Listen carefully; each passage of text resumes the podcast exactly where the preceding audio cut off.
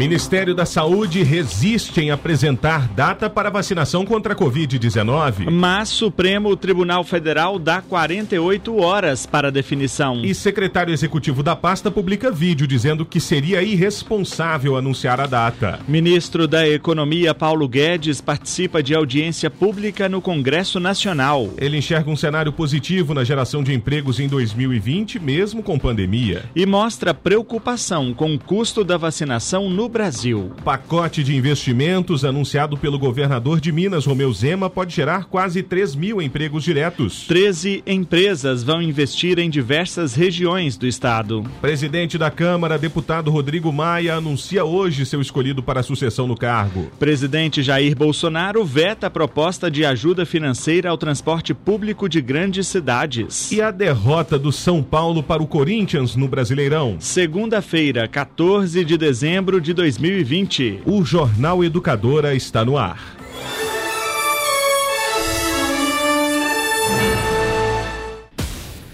Em vídeo publicado nas redes sociais do Ministério da Saúde ontem, o secretário executivo da pasta, Elcio Franco, afirmou que seria irresponsável fixar uma data para o início da vacinação contra a Covid-19 no Brasil. Ele afirmou também que nenhum laboratório iniciou o processo de registro do imunizante na Anvisa. A declaração aconteceu no mesmo dia em que o ministro Ricardo Lewandowski, do Supremo Tribunal Federal, deu prazo de 48 horas para que o ministro da Saúde, Eduardo Pazuello, informe a previsão de data para começar e para terminar o Plano Nacional de Vacinação contra o Coronavírus. O ministro quer saber, inclusive, a previsão de duração de cada uma das fases do planejamento. Vamos ouvir então o secretário executivo Elcio Franco. Destaco que até o presente momento, nenhum dos laboratórios que estão realizando a fase 3 no Brasil protocolou o pedido na Anvisa.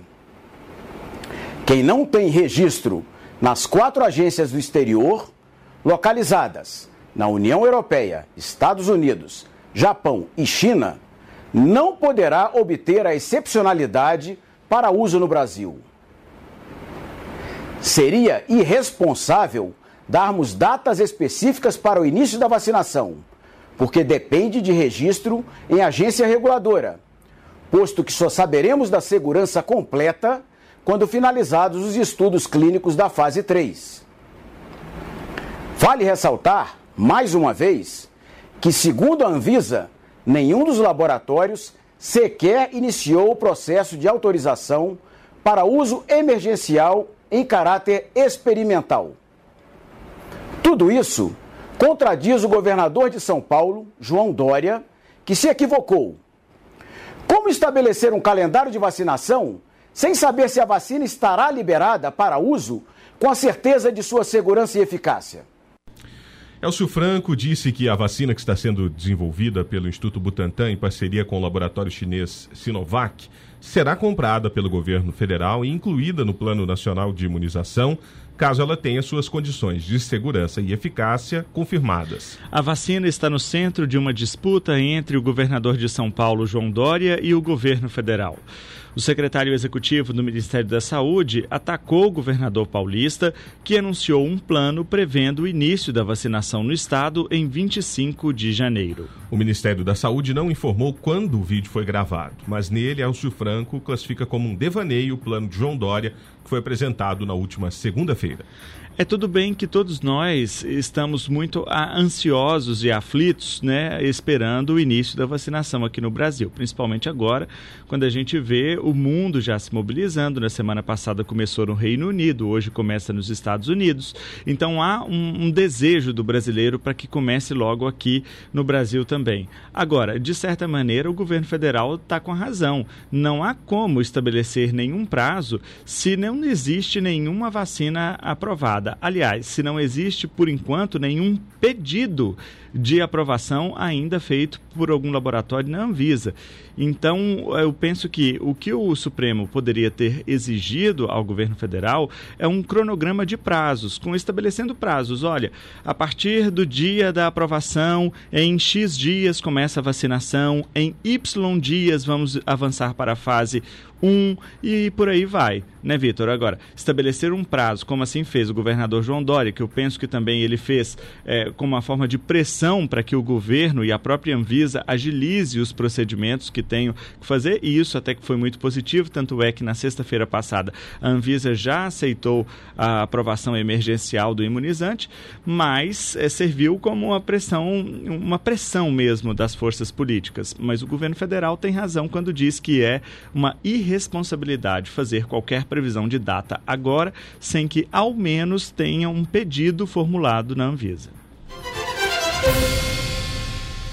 O ministro da Economia, Paulo Guedes, enxerga um cenário positivo para a geração de empregos em 2020, mas ele está preocupado com o custo da vacinação aqui no Brasil.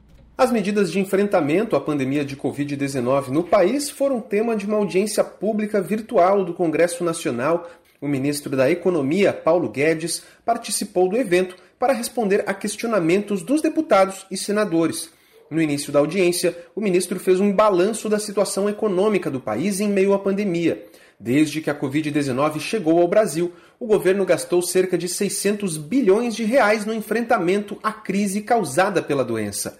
Esse valor corresponde a 8,5% do valor do PIB do país. O ministro Paulo Guedes ressaltou que mais da metade desse valor foi investido no auxílio emergencial, direcionado a desempregados, autônomos, microempreendedores e informais, que compõem a população mais vulnerável à crise. De assistência social eram programas como Bolsa Família, Seguro Defesa, os desprotegidos, desculpe, os que estavam recebendo assistência social, e de outro lado, os desprotegidos, os invisíveis, que nós nem tínhamos registrado, que eram 38 milhões de brasileiros.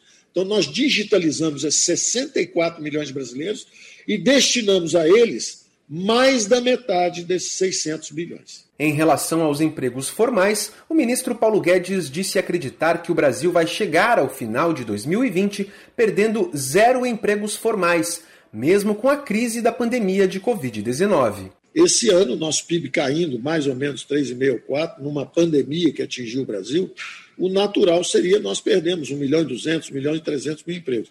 Efetivamente, perdemos 1 milhão e 200 mil empregos em dois ou três meses.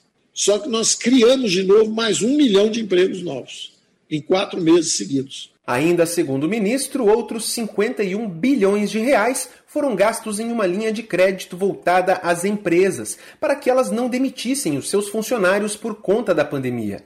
Além disso, os estados e entes federativos receberam um total de 60 bilhões de reais em repasses para o enfrentamento da Covid-19. O ministro Paulo Guedes disse ainda que uma campanha massiva de vacinação contra a doença em todo o país deverá custar cerca de 20 bilhões de reais. Daniel Ito. Educadora. Jornal Educadora.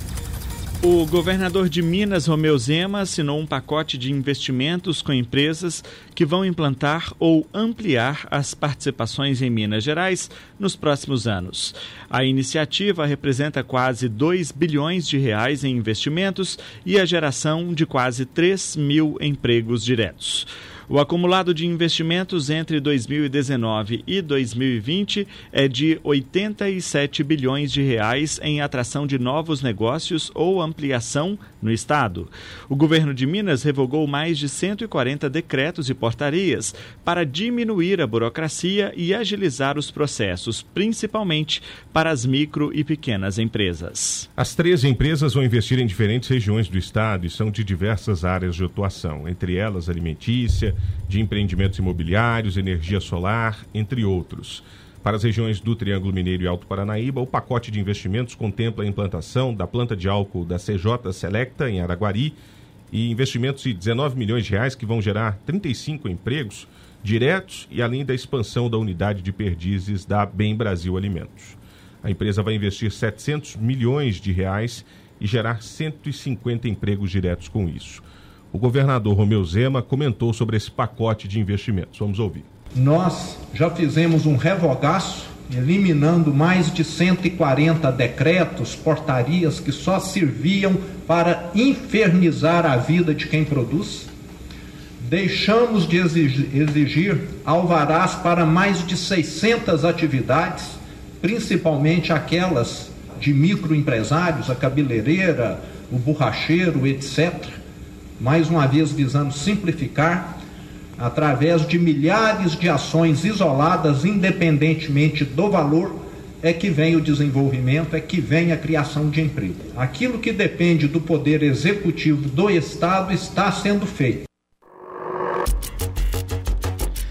Sob pressão de aliados que reclamam da indefinição, o presidente da Câmara dos Deputados, Rodrigo Maia, deve anunciar hoje o nome que seu bloco de partidos vai apoiar na disputa pelo comando da casa em fevereiro de 2021. Até o momento, a única candidatura colocada é a de Arthur Lira, do PP de Alagoas, que tem o apoio do presidente Jair Bolsonaro no pleito e que faz uma ofensiva sobre partidos de esquerda, como PT, PSB, PDT e PCdoB. O apoio dessas legendas é considerado decisivo. Algumas delas acenam ainda com a candidatura própria, em resposta à demora de Rodrigo Maia para delinear o quadro. Aguinaldo Ribeiro, do PP da Paraíba, e Baleia Rossi, do MDB de São Paulo, são os mais cotados do grupo do presidente da Câmara.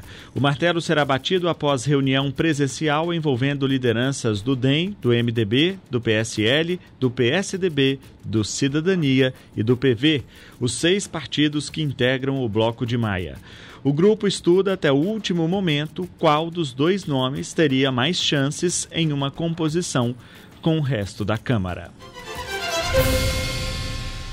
Ainda no Congresso, o relatório da PEC emergencial com gatilhos para controlar os gastos públicos deve ser entregue somente no ano que vem. O relator da PEC emergencial, senador Márcio Bitar, decidiu deixar para o ano que vem a apresentação do relatório à Comissão de Constituição e Justiça da Casa. A proposta de emenda constitucional número 186 de 2019 institui medidas para controlar o crescimento das despesas no orçamento da União. A proposta veda a aplicação de benefícios tributários, caso estes ultrapassem 2% do PIB a partir de 2026 e proíbe que novas leis autorizem o pagamento retroativo de gastos com pessoal. Em nota, o senador Mauro Bitar, do MDB do Acre, informa que buscou construir um texto de consenso, consultou o governo, líderes do Congresso e parlamentares. E, segundo ele, em vista da complexidade das medidas, bem como da atual conjuntura do país, decidiu não mais apresentar o relatório em 2020. Bitar disse acreditar que a proposta será melhor debatida no ano que vem, após o recesso parlamentar no Congresso Nacional. Com o adiamento para fevereiro da apresentação do relatório, a votação da PEC emergencial será feita após a eleição para a presidência das casas legislativas, quando os atuais presidentes Davi Alcolumbre, do Senado, e Rodrigo Maia, da Câmara, serão substituídos. Esta semana, Maia afirmou que é necessário aprovar a PEC emergencial antes da votação do orçamento da União de 2021, para que se mantenha o equilíbrio fiscal. Renata Martins. Este é o Jornal Educadora. Olha, duas desembargadoras do Tribunal de Justiça da Bahia são alvo de uma operação da Polícia Federal nesta manhã, em uma operação contra o esquema criminoso voltado à venda de decisões judiciais. Os mandados de prisão temporária foram expedidos pelo Superior Tribunal de Justiça, assinados pelo ministro Og Fernandes. São cumpridos 36 mandados de busca e apreensão em Salvador e em outras três cidades baianas Barreiras, Catu e Uibaí. Em Brasília, também há o cumprimento de mandados de busca e apreensão. O objetivo da ação é desarticular um possível esquema criminoso voltado à venda de sentenças por juízes e desembargadores da Bahia, com a participação de membros de outros poderes que operavam a blindagem institucional do esquema. São investigados possíveis crimes de corrupção ativa e passiva, lavagem de ativos, evasão de divisas, organização criminosa e tráfico de de influência. Também há mandados de prisão preventiva do operador de um juiz. Foram solicitados o afastamento do cargo e função de todos os servidores públicos envolvidos nestas fases. A informação é do jornal O Globo. Foi prorrogado até a próxima quarta-feira o prazo para a realização do cadastro escolar para estudar na rede pública de ensino de Minas Gerais em 2021. O período terminaria na sexta-feira passada. Para fazer o cadastro, é necessário acessar o Sistema Único de Cadastro e Encaminhamento de Matrícula no endereço eletrônico cadastroescolar.educação.mg.gov.br, sem ser cedilha e sem acento devem ser inscritos alunos com seis anos de idade completos ou a completar até 31 de março de 2021, que vão ingressar no primeiro ano do ensino fundamental.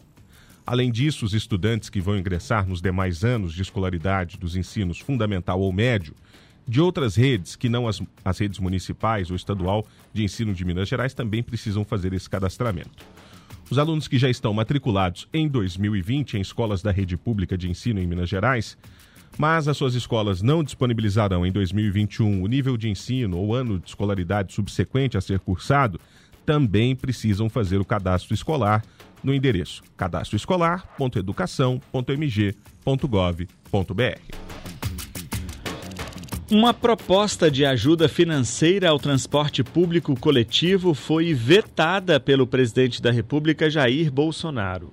O presidente da República, Jair Bolsonaro, vetou a proposta de repassar 4 bilhões de reais da União aos municípios com mais de 200 mil habitantes e também aos estados e o Distrito Federal, essa verba tinha o objetivo de garantir o serviço de transporte público coletivo de passageiros em razão da pandemia da Covid-19. Os argumentos técnicos para o veto vieram do Ministério da Economia, alegando que a proposição fixa um teto para a realização de uma despesa, mas não apresenta a estimativa do impacto orçamentário e financeiro. Em nota, a Frente Nacional de Prefeitos afirma que o veto ao auxílio emergencial trará ainda mais dificuldades ao setor que já enfrentava uma grave crise. Situação que se tornou ainda mais devastadora com a pandemia. Desde o decreto de calamidade pública, a Frente Nacional dos Prefeitos vem mobilizando e articulando lideranças em uma intensa negociação a fim de evitar o colapso no sistema. Aprovado pelo Congresso, o projeto de lei é entendido pelos gestores municipais como um esforço do governo federal para a retomada econômica, a partir do serviço de transporte, que é essencial e um direito constitucional do cidadão, e avaliam que o resultado dessa omissão federal poderá ser um apagão de proporções desconhecidas. O veto ainda poderá ser derrubado pelo Congresso Nacional. Janari Damascena. Esporte. Corinthians e São Paulo disputaram o Clássico Paulista pela 25ª rodada do Brasileirão, com o Timão levando a melhor. Controlando as ações na arena, a equipe alvinegra venceu o líder da competição por 1 a 0 com gol de Otero. Agora com 33 pontos, o Timão aparece na nona posição da tabela de classificação da Série A. O tricolor, com 50, segue firme na liderança, mas viu a diferença para o segundo colocado diminuir para 4 pontos. Os delegados do Colégio Eleitoral dos Estados Unidos se reúnem hoje em seus estados para votar nos candidatos a presidente e vice-presidente, seguindo o resultado da votação popular em seu território. De acordo com as regras do sistema eleitoral norte-americano estabelecidas na Constituição, são os 538 membros desse órgão que, na prática, oficializam quem vai comandar o país durante quatro anos. Dessa forma, apesar de a chapa democrata formada por Joe Biden e Kamala Harris ter sido declarada vitoriosa nas projeções da mídia desde 7 de novembro, apenas a partir desta segunda-feira, após a votação do colégio eleitoral, eles serão considerados oficialmente presidente e vice-presidente eleitos dos Estados Unidos. As projeções indicam que a chapa democrata deve obter 306 votos no colégio eleitoral contra 200 232 de seus adversários republicanos, Donald Trump e Mike Pence. São necessários ao menos 270 votos para vencer a eleição norte-americana.